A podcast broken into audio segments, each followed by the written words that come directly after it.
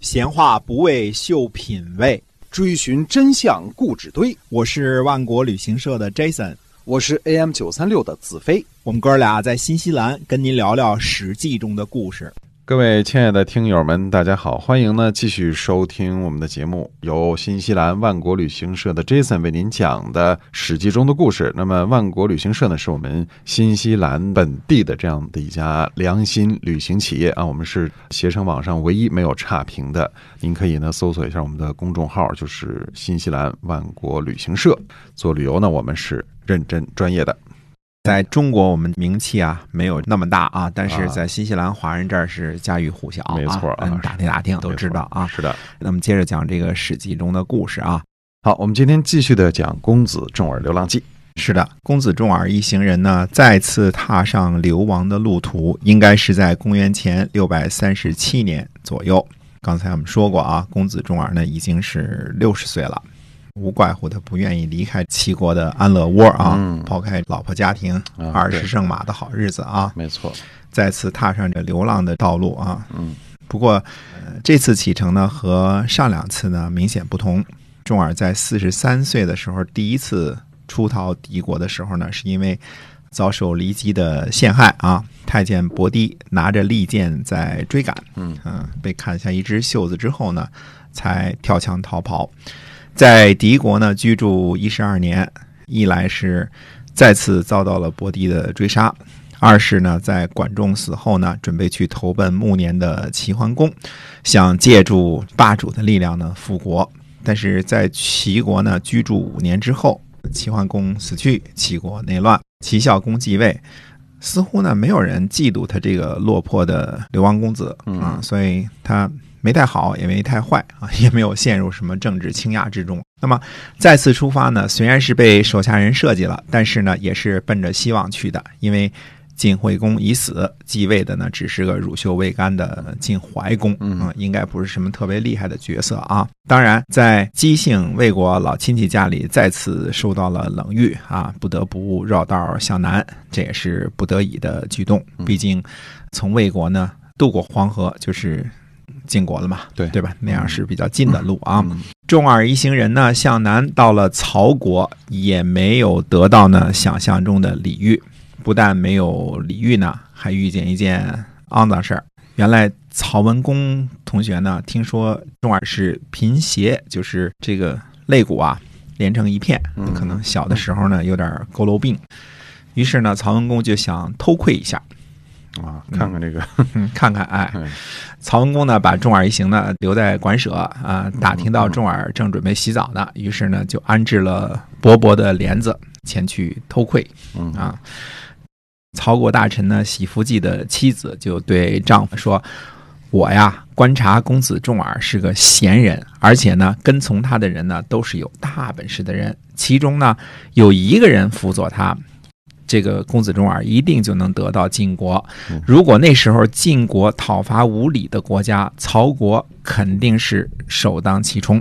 您呢，现在应该好好的结交一下公子重耳，给自己留个后路啊！要想一下二的事，就是二心的二啊。于是呢，喜福记呢就送吃的给公子重耳一行，并且呢，在这个吃的下边呢放了一块玉璧。公子重耳呢。接受了实物，但是把玉璧呢还了回去。徐福记呢觐见徐福记就说了：“曹国的先君曹叔振铎呢是周文王的后代，而……”晋国的守封君呢是周武王的后代唐叔虞，因为周文王和周武王的功劳，周得到天下，天下的姬姓诸侯国呢也都是周武王封建的。嗯，文王武王的后代呢应该是亲亲相爱，世代友好。公子重耳的跟随者当中呢，就范、赵崔、贾佗三人都有倾向之才。可以称作是贤人。现在呢，晋国的公子呢在流亡，应该怜悯一下，不把他们当做宾客对待呢是无礼的。曹文公说：“诸侯公子流亡来到曹国的多了去了，都是从曹国这儿经过，呃，都给予礼遇，那还了得呀？”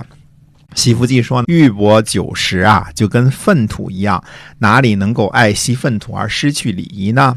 啊，曹文公呢不听，嗯，那不舍得哈，不舍得，嗯，招待别人得请客吃饭嘛，对吧？花钱呢，嗯，重耳呢再次上路啊，向南来到了宋国。这时候呢，宋襄公尚未故去，宋国的司马公孙固呢对宋襄公说：“晋公子重耳啊，从小具有贤名。”对待胡衍就范啊，像父亲一样；对待赵崔，像师傅一样；对待贾陀呢，像长辈一样。就范是重耳的舅舅，仁惠而有谋略。赵崔的父亲呢，是晋国老国君的玉荣，是赵肃的弟弟，有文采，而且呢忠贞。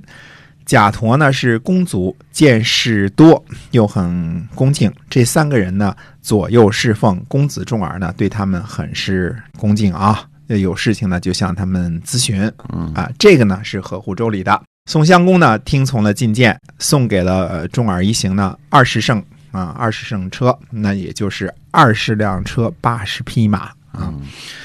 宋襄公呢，卒于公元前四百三十七年的夏天。就此推算呢，重耳一行呢离开齐国的时间，应该是在公元前四百三十八年或公元前四百三十七年的早些时间啊。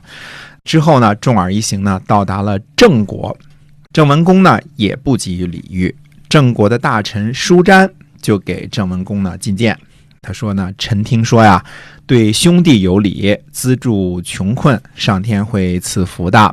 晋公子重耳呢，有三大福气：第一，同姓不婚，怕影响后代繁衍；而胡姓呢，出自于唐叔虞。看看啊，糊涂的这个胡，狐狸的狐。胡姬呢是胡突的女儿，而生了重耳，等于重耳呢实际上是同姓婚姻的后代。重耳长大了之后呢？有才华，因为逃难呢，反而免除了祸患。虽然久处穷困，但是呢，没有什么瑕疵。第二呢，晋献公一共生了九个儿子，今天还活着的就剩下公子重耳一个人了。重耳呢，离开了晋国的祸患，可是晋国呢，长久不得到安宁。第三，现在晋国的国君总是积累仇怨，而重耳呢，总是积攒德行。身边的有谁呢？有就范、赵崔这样的谋臣。郑国和晋国呢是兄弟之国。原来郑武公呢就和晋文侯一起辅佐周平王。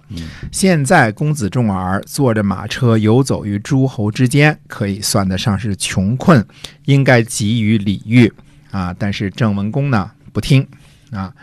郑文公不听呢，舒詹呢紧接着就说了：说如果您不给予重耳礼遇。那就要杀了他。嗯，那么到底公子重耳是否会遭到飞来横祸呢？且听下回分解。对，这个人不是自己人就是敌人啊，对，就得把他干掉哈。对的。好，今天我们的节目呢，先跟您讲到这儿，是由新西兰万国旅行社的 Jason 为您讲的。呃，感谢您的收听，我们下期节目再会，再会。